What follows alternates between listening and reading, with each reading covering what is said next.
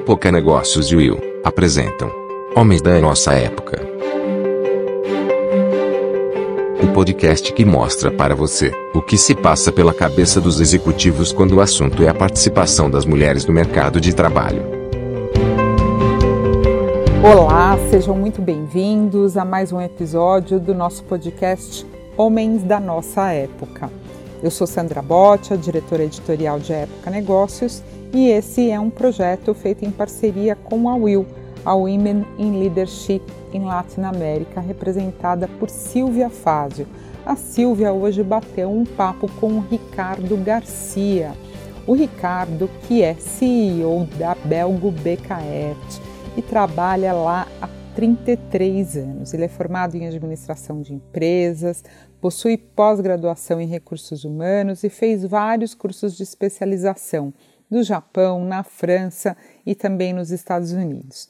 Ele é mineiro, nascido em Belo Horizonte, torcedor do Clube Atlético Mineiro e olha só uma curiosidade, ele é dono também de um tradicional restaurante de comida japonesa.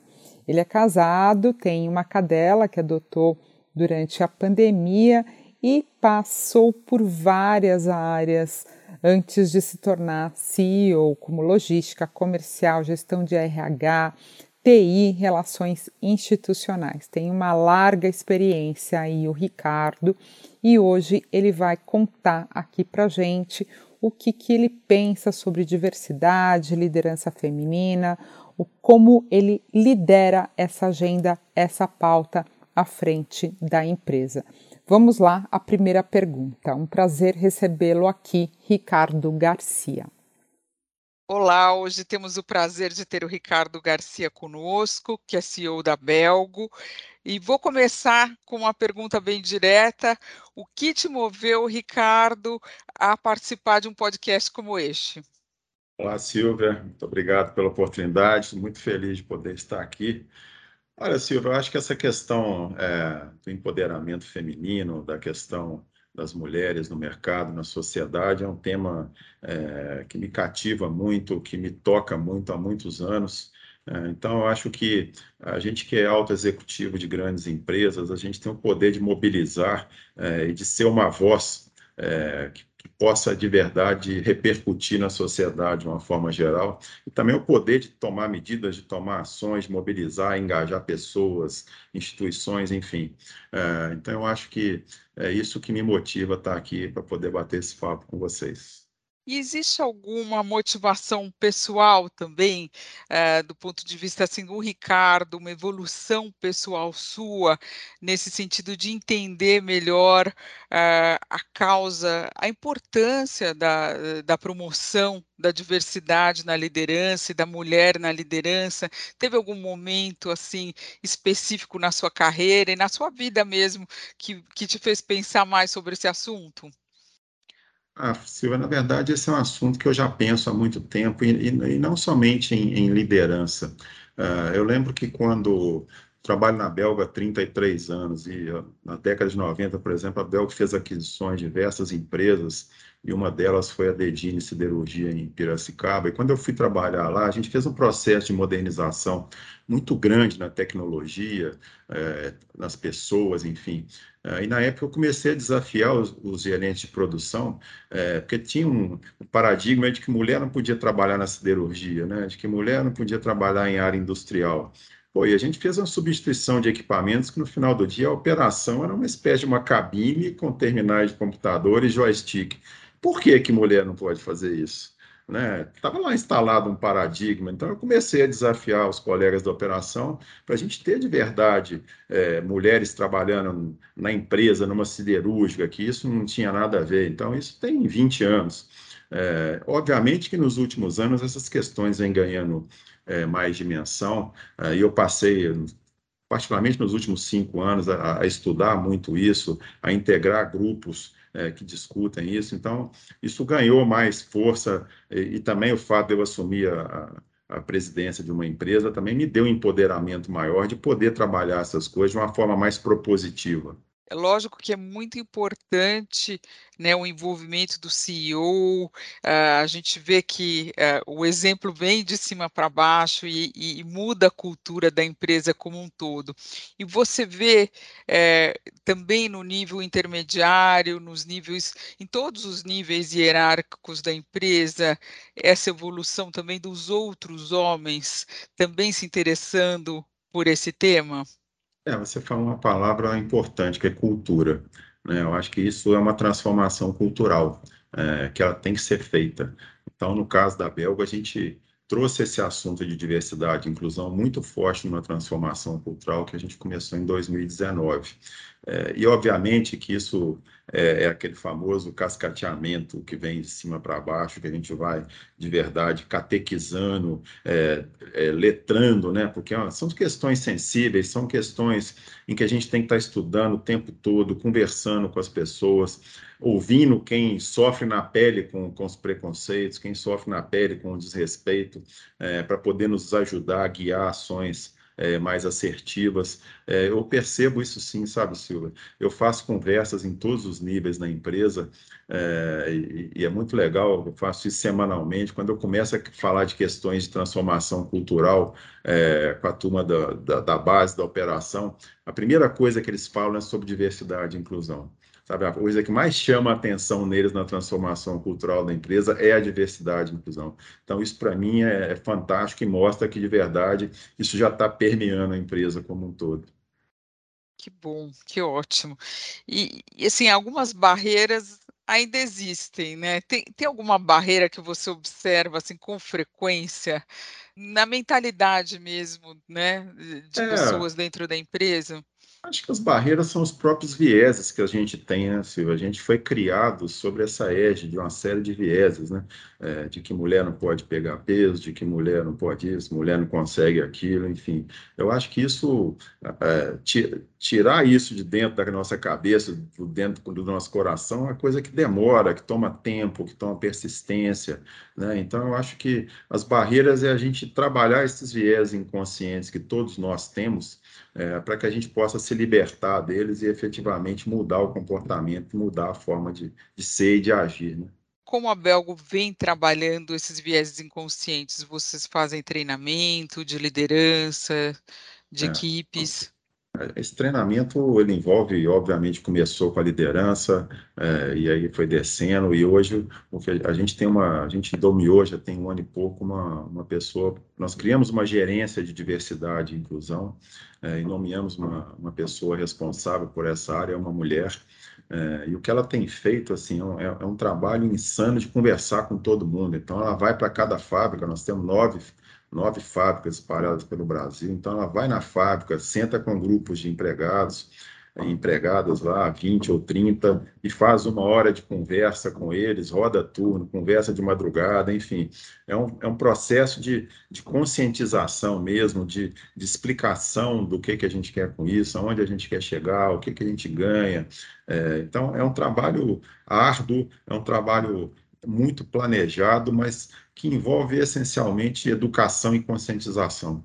E você acha que é, esse trabalho que vocês têm feito já vocês já perceberam com números até é, em termos de atração de talento feminino, é, de que maneira você tem percebido assim o, o mercado, as mulheres que saem é, para entrar no mercado de trabalho, elas estão mais em busca de uma empresa que valorize esse tipo de iniciativa? Você tem, vocês têm notado isso? Temos, temos sim. Eu acho que a gente já cresceu.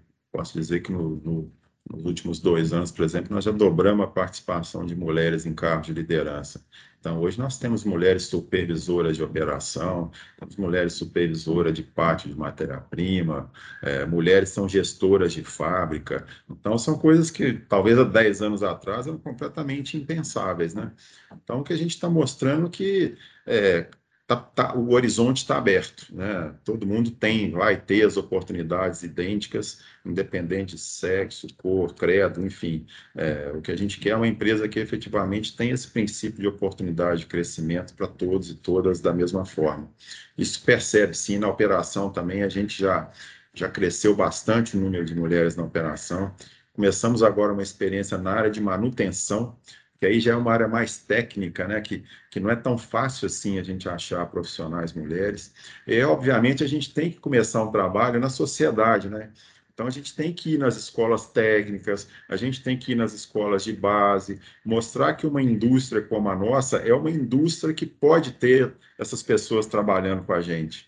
Né? Então, é, é, é um trabalho na base é, que vai ter resultados, obviamente, daqui a alguns anos é um setor ainda considerado um setor difícil, né, para as mulheres, porque ainda é difícil encontrar mulheres em mesmos números que os homens, né? Então a é. gente até classifica como setores difíceis todos os setores, né, que envolvem infraestrutura, área muito é, técnica tradicionalmente ocupada por, por homens. É, né? Eu me lembro quando, é. quando eu fui fazer faculdade, isso tem muito tempo, né? Eu fui estudar engenharia metalúrgica, era uma turma de 50 pessoas, tinha uma mulher. Né? Hoje você vai nas escolas de engenharia, talvez já seja lá 60, 40, enfim, já é mais balanceado, mas pô, 30 anos, a 35 anos atrás, é, tinha uma mulher. Então era um cenário totalmente diferente. E se a gente for nas escolas técnicas, o cenário é muito parecido. Então, cabe a gente mostrar que a gente é um tipo de, de setor da economia que as mulheres podem sim trabalhar. E, e, o crescimento, porque os números de vocês melhoraram bastante, né? Pelo que você falou, duplicaram, né? De mulheres. É, e vocês veem que esse crescimento se deu de maneira orgânica, mesmo dentro da empresa, ou através de contratações no mercado? A gente teve que contratar no mercado, certamente a gente teve que ir ao mercado contratar, porque é, a gente não, principalmente na operação, acho que na, na, na, questão de liderança, liderança também a gente foi ao mercado contratar algumas supervisoras, né? É, mas na base operacional, principalmente, que a gente tem que buscar. Eu acho que na área de liderança, o que a gente fez foi dar oportunidades, né? Foi botar esse item na agenda né? Olha, a gente tem que ter uma equidade maior aqui, a gente tem que dar oportunidades para as mulheres, sim. É, então, hoje a gente vê mulheres hoje tocando uma fábrica lá com 500, 600 é, operadores, é, com, tranquilamente, com resultado equivalente a se tivesse um homem lá, com o mesmo respeito por parte das pessoas, é, com a mesma liberdade de trabalhar, enfim. É, mas a gente ainda quer ir mais longe, tá, Silvia? A gente ainda está num caminho e a gente tem metas, a gente tem vontade de, de efetivamente progredir mais nessa direção. E quais são essas metas? A nossa meta, por exemplo, mulheres na liderança, a gente quer, nos próximos cinco anos, chegar a 30%. Né? Dobrar o que a gente tem hoje. Hoje nós estamos com 15,8, 16, alguma coisa assim. É, então, a gente quer dobrar esse número nos próximos cinco anos. E na operação, a mesma coisa. Na operação, a gente quer ter pelo menos 30% das pessoas do sexo feminino. Excelente. E, Ricardo, voltando um pouco aí para a sua visão é, pessoal, é, tem alguma mulher na, ao longo da sua carreira que te inspirou profissionalmente, que você gostaria de mencionar aqui? Ah, eu acho que assim, a mulher que me, inspirou muito, Silvia, no, acho que na minha vida como um todo, foi a minha mãe, sabe? A minha mãe é uma pessoa que ela, ela não estudou, assim, tem nível médio, né? Fez faculdade, também não era comum na idade dela, né? Minha mãe tá, fez 91 anos outro dia. Então. Que tá, ótimo. É, e é um barato, por, por exemplo, eu converso com ela pelo, mais pelo WhatsApp do que por qualquer outro modo, né? Então, a mulher é à frente do tempo dela e sempre esteve. É extremamente inteligente, extremamente é, assim, provedora da, da família e tal, mas que me passou muitos valores, assim, e ver a minha mãe é, trabalhando em casa, era aquela dona de casa típica, né, que cuidava dos filhos, que fazia comida, costurava roupa, enfim, levava na escola, buscava, vivia por conta da gente. Então, assim, ver como a minha mãe é, é uma autodidata em um monte de coisas, como que ela sempre teve iniciativa de aprender um monte de coisas, que conversa com você sobre política, que conversa com você sobre economia, é, como se tivesse estudado essas coisas, sempre me incentivou muito essa questão da curiosidade, do autodesenvolvimento, do autoconhecimento, é, e de que a gente é capaz. Né? Então, acho que, para mim, um, um, exemplo dentro de casa, assim, muito forte. Maravilha. Qual o nome dela? Nelly.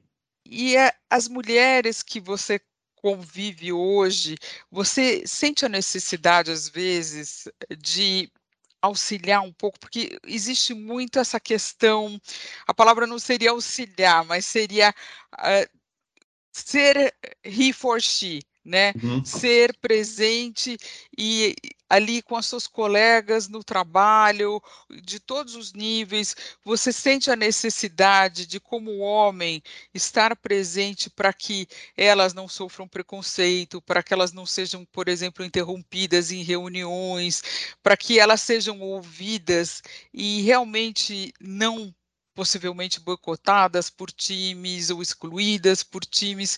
Quando que você se vê assim atuante como é, he for she na ah, prática? Eu acho que na empresa hoje, Silvio, eu não, eu não, vejo muita necessidade disso, sabe? Eu acho que a gente já tem um ambiente em que isso não é muito mais necessário. Mas eu acho que, assim, olhando para trás, é, eu, eu, vi muito, por exemplo, mulheres dentro da empresa, gestoras, que, por exemplo, não gozavam da licença maternidade por inteiro, né? Que, poxa, dava dois meses, voltava a trabalhar. Aquelas questões que a mulher sempre tinha que se provar, né? Ela tinha que, é, ela tinha que mostrar que ela era igual ao homem, que ela era a mesma coisa, que não ia ficar quatro meses longe da empresa, porque se talvez daí a quatro meses não tinha mais o trabalho dela. Esses medos, né? Que são naturais da forma como a nossa sociedade evoluiu, né? E eu já, diversas vezes, eu, eu tinha subordinadas que eu falava, você vai tirar quatro meses de licença maternidade, sim, não preocupa. Eu já promovi eh, gestoras durante licença maternidade, sabe? Por que não? Né? Só porque ela está de licença maternidade, apareceu uma vaga aqui e ela se encaixa, eu não vou promover porque ela está afastada temporariamente porque ela teve uma criança. Então, eh, esse tipo de, de, de movimento, esse tipo de exemplo a gente dá é, porque é, é, assim mesmo, né? Ela não pode. Eu sempre falo, poxa, a, a, maternidade talvez a coisa mais linda da vida de uma pessoa, né? Como paternidade foi para mim. É, pô, você vai perder esse momento você está com medo de perder seu emprego. É, a gente tem que dar essa segurança psicológica para as pessoas, né? Então, eu já fiz isso durante a minha carreira em alguns momentos. Eu acho que hoje isso não é mais necessário, pelo menos na empresa que eu trabalho. Mas eu acho que por aí fora, certamente, isso ainda acontece. Sim, é muito importante esse apoio no retorno, né? É. No retorno da licença maternidade. Então, uh, um exemplo como esse de promover uh, uma mulher durante a licença é muito importante. E hoje em dia a gente fala muito da licença paternidade. É, também, né? É. Eh, não sei se vocês têm enfrentado alguma dificuldade em ver homens tirando licença paternidade também, ou não querendo tirar. É, na verdade, isso era uma coisa que a gente, aqui na empresa, o ano passado, a gente estendeu, né, aquela licença maternidade tradicional, que é um dia, né? É, colocamos isso para 15 dias, né? E colocamos uma coisa interessante: o pai escolhe o momento que ele quer tirar essa licença paternidade estendida, sabe? Porque muitas vezes não é a, hora do nascimento, muitas vezes talvez é um mês depois ou 15 dias depois, a hora que a criança está em casa e que naquele momento você ainda está organizando a vida lá, quem é que vai cuidar, quem não vai.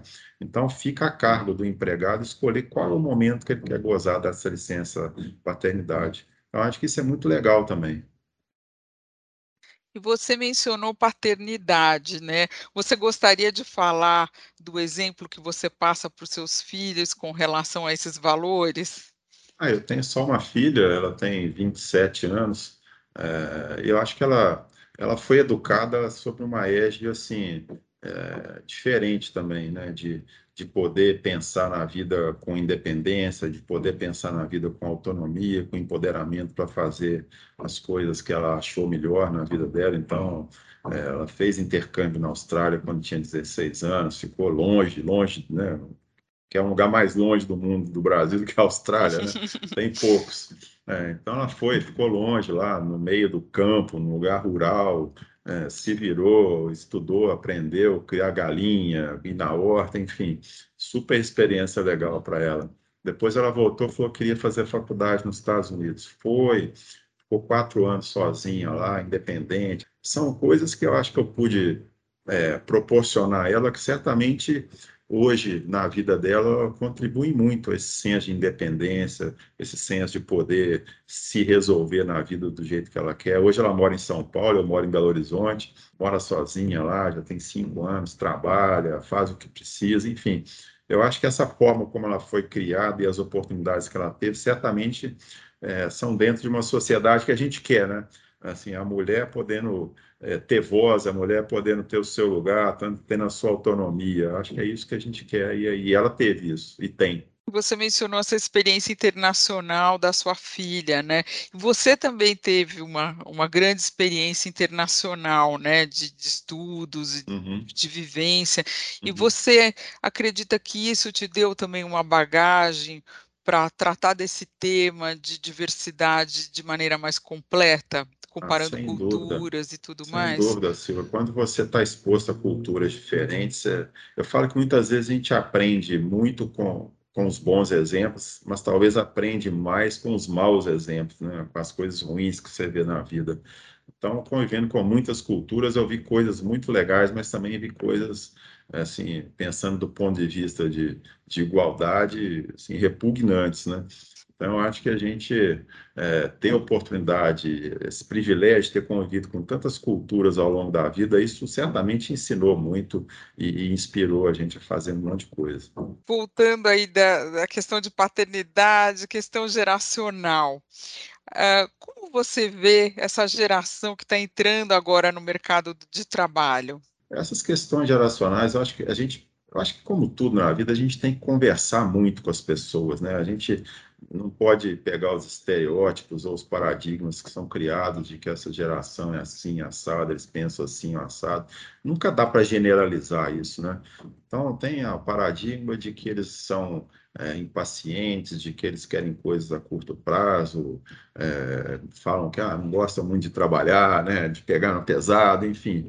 É, não tem nada disso, sabe? Eu acho que é, no mercado de trabalho, o que qualquer profissional, independente da idade, quer ter é desafio, quer ter é, é, é, é coisas que, que motivem, né?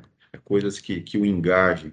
Então, eu acho que, independente de geração, o que as empresas precisam hoje é, é significar o propósito das pessoas no trabalho, é, mostrar para elas a contribuição, é dar chance delas se desenvolverem, que não necessariamente significa promoção, enfim.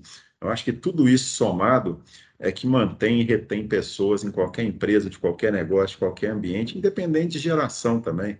Né? Eu acho que a expectativa de vida hoje da população é, é tão maior do que foi há 20 anos atrás, né? E você olha, hoje uma pessoa de 60 anos ainda está, talvez, na plenitude da sua capacidade intelectual, né? Há 20 anos eu pensava nos 60 anos, eu pensava na minha avó, né? A minha avó está lá fazendo cafezinho, docinho, enfim.